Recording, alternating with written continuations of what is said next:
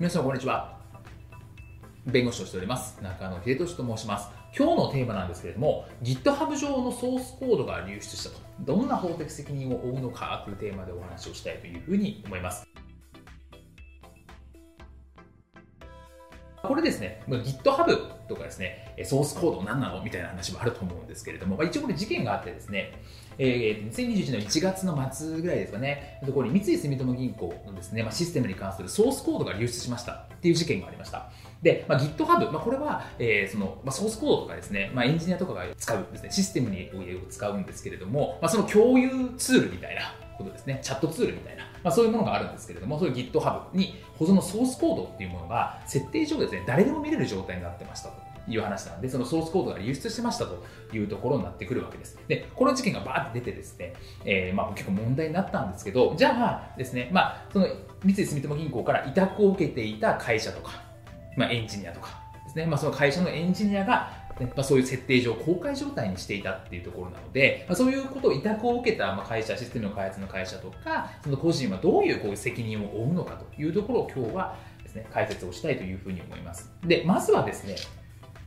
え、不正競争防止法っていうのがあるかなというふうに思っていてですね、まあ、不正競争防止法ですね、まあ、営業秘密を保有する事業者に対しては利益を得るとか、まあ、損害を加える目的で営業秘密を使用開示する行為について、これを禁止をしていて、まあ、損害賠償の対象とかをしていますという話なので、ですね、まあ、うっかりやっちゃいましたみたいな時についてはこの不正競争防止法にはならないんですけれども、まあ、利益、何かしらの利益を得るとか、損害を加えるという目的で漏らしてしまった。とかっていう場合には、これは不正競争防止法違反になったりするので、まあ、結構注意が必要かなというふうに思います。ですね。で、まあ、これはもちろん、えー、そのエンジニア、個人がそれをやった場合でもエンジニア個人も不正競争防止法違反になりますし、それを雇っているという会社も、えー、不正競争防止法違反で損害賠償請求をされる可能性がありますという話になるので、まあ、これは一つありますと。で、あとは、まあ、これ当たらなかったとしても、契約違反にはなり得るかなと思っていて、まあ、普通はですね、NDA といって、ですね、えー、委託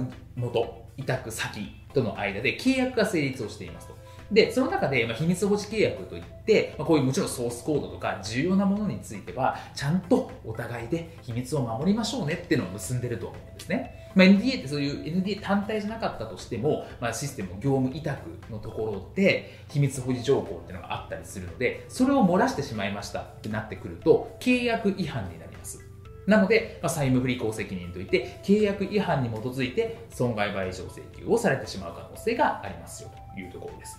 で、仮にですね、じゃあそういう情報がなかったとか、秘密保持契約を結んでなかった場合でもじゃあ責任を負わせることができるのかって話なんですけれども、まあ、うっかりですねそういうように大事なものを公開状態にしてましたという話になってくると、まあ、不法行為といってですね、えー、まあ、まあ、ややらかした。ことの責任の追及ができるというイメージになります。なので、まあ、そのエンジニア自身も責任を負いますし、エンジニアが雇用しているですね、そのエンジニアを雇用している会社も責任を負うという話になっていきますというところなので、まあ、これ結構ですね、GitHub 上にですね、ソースコードを置いといて公開状態にしてましたトラブルって非常に多いんですよ。この件だけじゃなくて、えー、うちにも結構相談があったりして、まあ、やっちゃいました、うちの社員が、とか、やられちゃいました、どうしますみたいなところって結構大騒ぎになったりします。で、GitHub 上には結構重要なソースコードなり情報なりが詰まってるみたいな話になってくると、結構大変なことになるので、まあ、この情報の管理をまず徹底していただく。で、それをされてしまったとかしてしまった場合については、こういうような法律になっているので、まあ、どういう、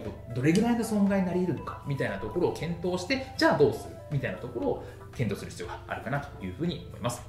本日も動画をご覧いただきましてありがとうございました。